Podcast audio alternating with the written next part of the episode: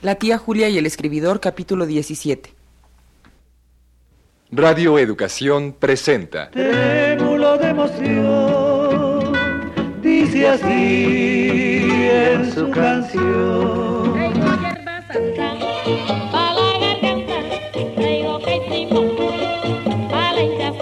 Me cansé de rogarle.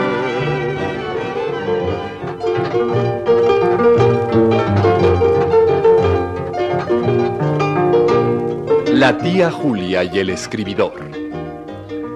De Mario Vargas Llosa.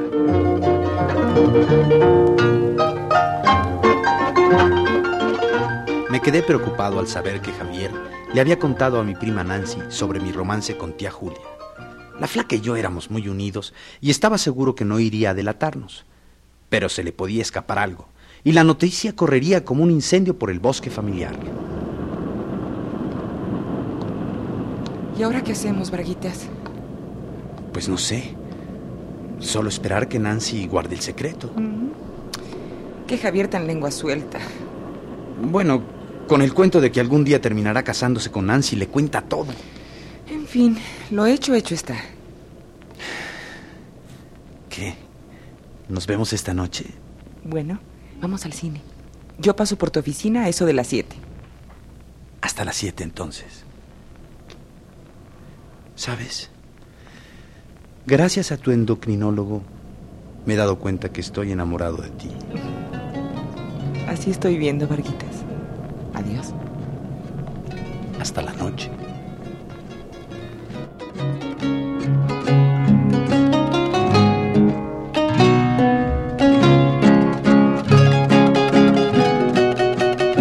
Quedé viendo alejarse hacia el paradero de los colectivos. Y solo entonces advertí la gente aglomerada a las puertas de Radio Central. Eran sobre todo mujeres jóvenes, y aunque había también algunos hombres, estaban en fila de dos en dos. Pero a medida que llegaba más gente, la formación se descomponía entre codazos y empujones. Hola Mario, ¿qué tal, eh?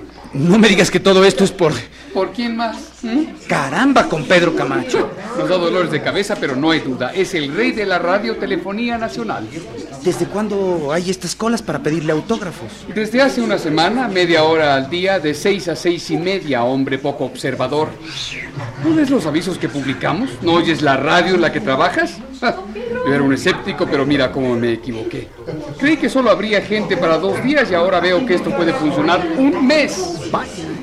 Así que el escriba ha tenido que descender del Olimpo para satisfacer a las masas. No le queda otra. Pero eso sí, solo dentro de esa media hora. Eh, Ya ves cómo es. Ven, te invito a un trago en el bar del Bolívar para celebrar.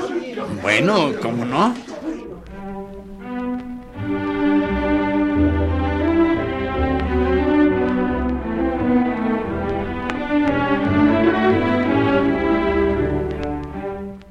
Por la ventana del cubículo alcancé a ver a Pedro Camacho, escoltado por Jesucito, el portero, rasguñando una firma con arabescos en cuadernos, libretas, hojitas sueltas, periódicos y despidiendo a sus admiradores con un gesto olímpico. Ellos lo miraban con embelesamiento y se le acercaban en actitud tímida, balbuceando palabras de aprecio. Ya con Genaro Hijo en el bar del Bolívar, me enteré de cosas todavía más sorprendentes. ¿Te das cuenta lo que significan estas colas? Son una demostración pública de que los radioteatros de Pedro calan en el pueblo. No me cabe la menor duda. Fíjate, Mario, tú que tienes aficiones literarias. No te preocupes, hombre, no te voy a echar pleito por el desperdicio de papel en Panamericano.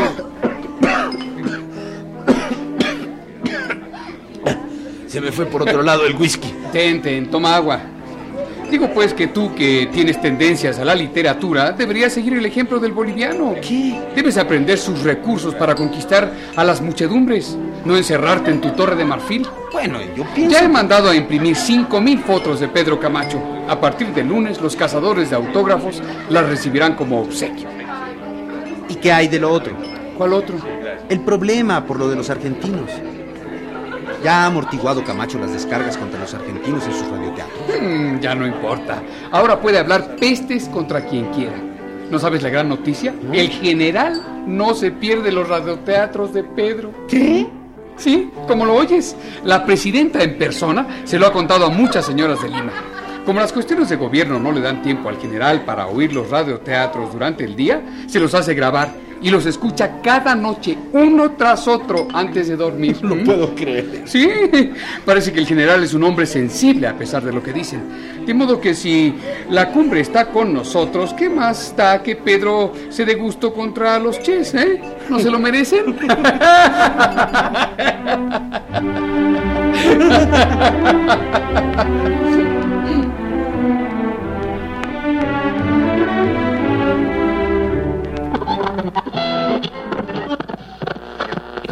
Radio Central presenta Los casos de la doctora Lucía Sémila.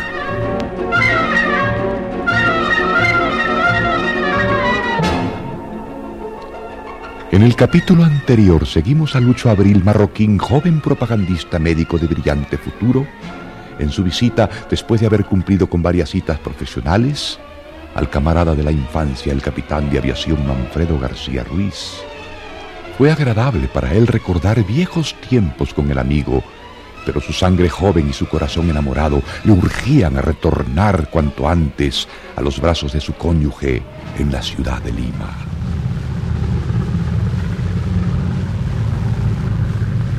De manera que así lo encontramos ahora de regreso por la carretera Pisco-Lima, camino a casa.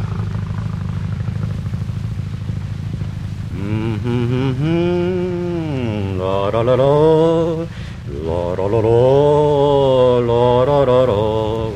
Ya Madeleine, mujercita mía, pronto estaré en tus brazos. Oyendo tu melodiosa voz que gusta de cantarme al oído en nuestras noches de amor. La la la la.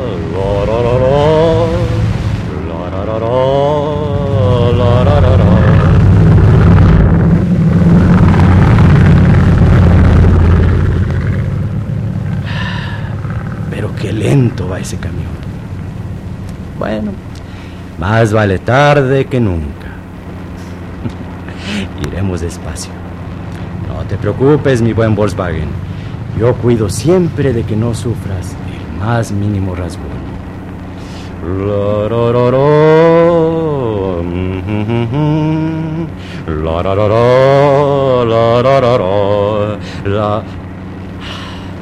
Por fin te vas, camión vejestorio.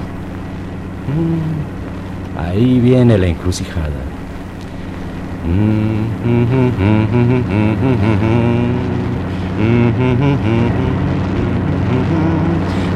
¿Eh? ¿Qué es eso? ¿De, de- de dónde ha salido esa niña?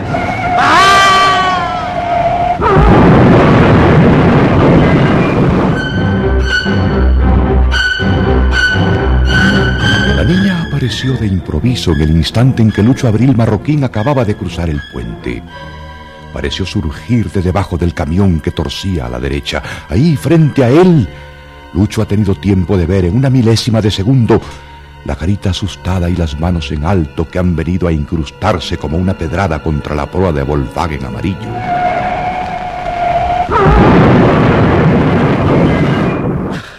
¡Oh, Dios mío! ¿Pero qué he hecho? Tengo que salir de aquí. ¿Pero qué le ha pasado a la niña?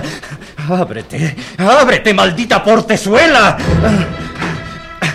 ¿Dónde está, ¿Dónde está la niña? Respira, por favor. Por favor, dime algo. Dios mío. ¡Está muerta! No. No, no. ¿Pero, ¿Pero qué he hecho? ¡Soy argentino! ¡Mato niños!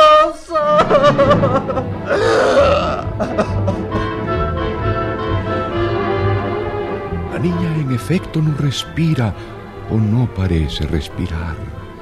Pero ¿estará muerta en realidad? Tal vez se haya solo soñada.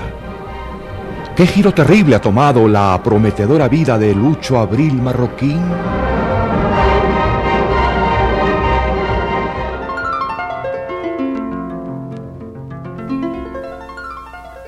la conversación con Genaro hijo, la reconciliación de la mañana con la tía Julia, algo me había estimulado mucho y regresé al altillo a escribir con ímpetu mi cuento de los levitadores.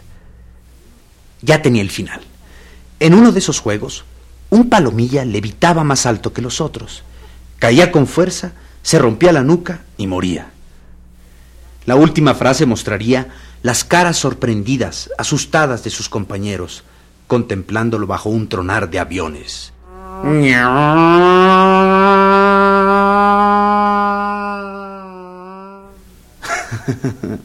Sería un relato espartano, preciso, como un cronómetro al estilo de Hemingway.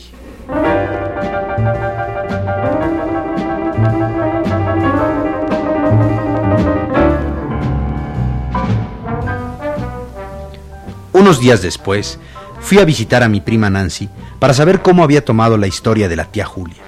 La encontré todavía bajo los efectos de la operación mantilla de Javier. ¿Te das cuenta el papelón que pasé por ese idiota?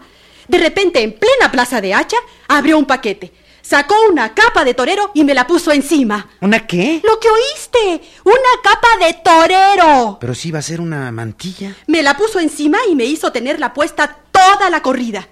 Todo el mundo se quedó mirándome. Hasta el toro se moría de risa.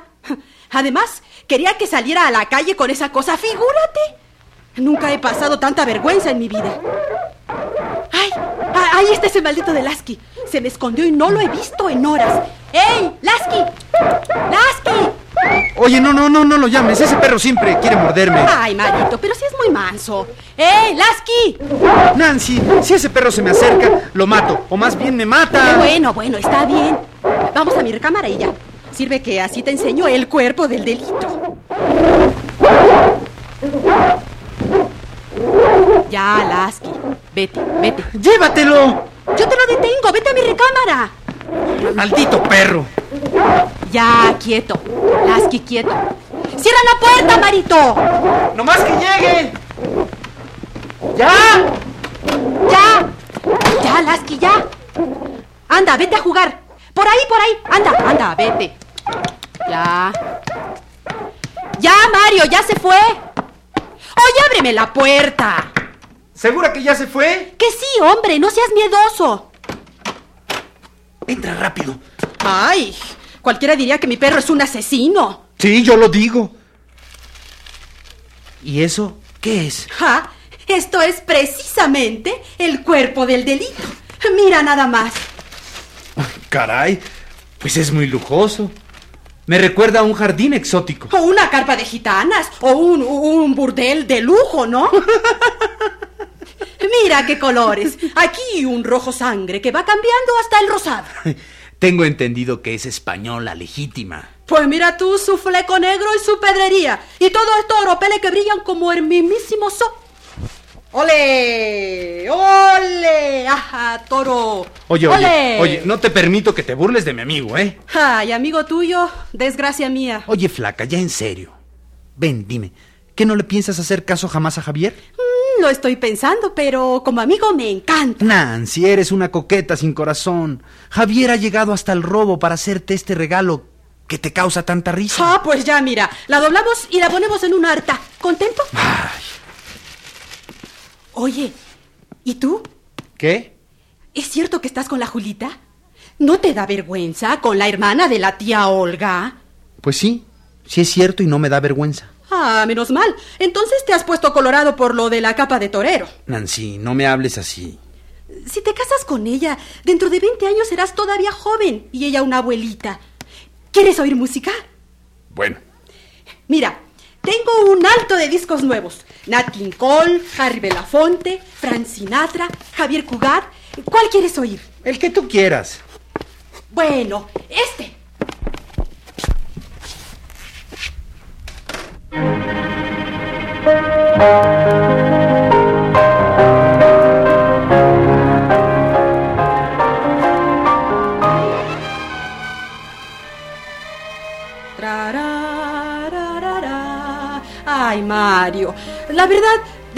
Me lo contó, se me pusieron los pelos de punta pensando en lo que pasaría si se entera la familia.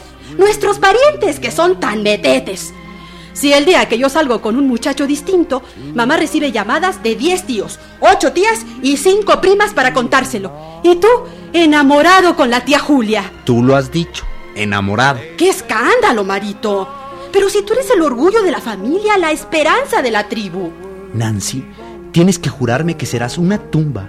Javier y tú son los únicos que lo saben. Yo juro, flaco. Claro que sí. Bueno, Y ojalá no se llegue a enterar nadie más. Pero a ver, a ver, cuéntame, hombre, cuéntame de tu romance. ¿La Julita solo te gusta o estás templado de ella? pues... Anda, Marito, tú siempre me has contado tus cosas. Pues eh, todo comenzó como un juego, solo que de repente, exactamente el día en que sentí celos por un endocrinólogo que la andaba haciendo la corte, me di cuenta que estaba enamorado. Claro, mientras más vueltas le doy, más me convenzo de que el romance es un rompecabezas, no solo por la diferencia de edad. Sí, ¿eh? Es que además me faltan tres años para terminar la carrera y sospecho que nunca voy a ejercer como abogado, porque lo único que me gusta es escribir. Pero los escritores se mueren de hambre. No sé si Julia me va a esperar a que sea un hombre solvente, si alguna vez llego a serlo. Claro, sin contar que para entonces, a lo mejor la Julita ya no te gusta y la dejas. Y la pobre habrá perdido su tiempo miserablemente. Pero dime, ¿ella está enamorada de ti o solo juega? Oye, la tía Julia no es una veleta frívola como tú.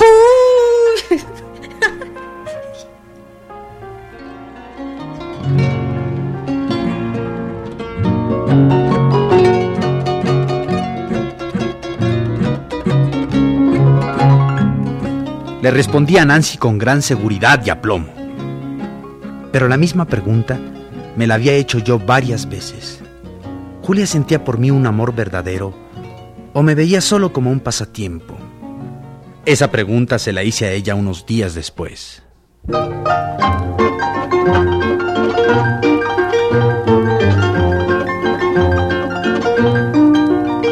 La tía Julia y el escribidor. De Mario Vargas Llosa. Esta fue una producción de Radio Educación.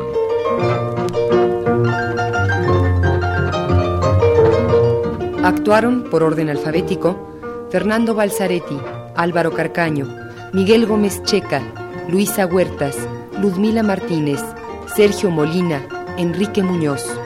Colaboramos en este capítulo Fructuoso López, Ignacio Negrete y Álvaro Mejía en los controles técnicos. Asistencia de producción, Sonia Riquer. Musicalización y efectos físicos, Vicente Morales. Adaptación radiofónica y dirección de actores, Silvia Mariscal. Producción, Luisa Fernanda González.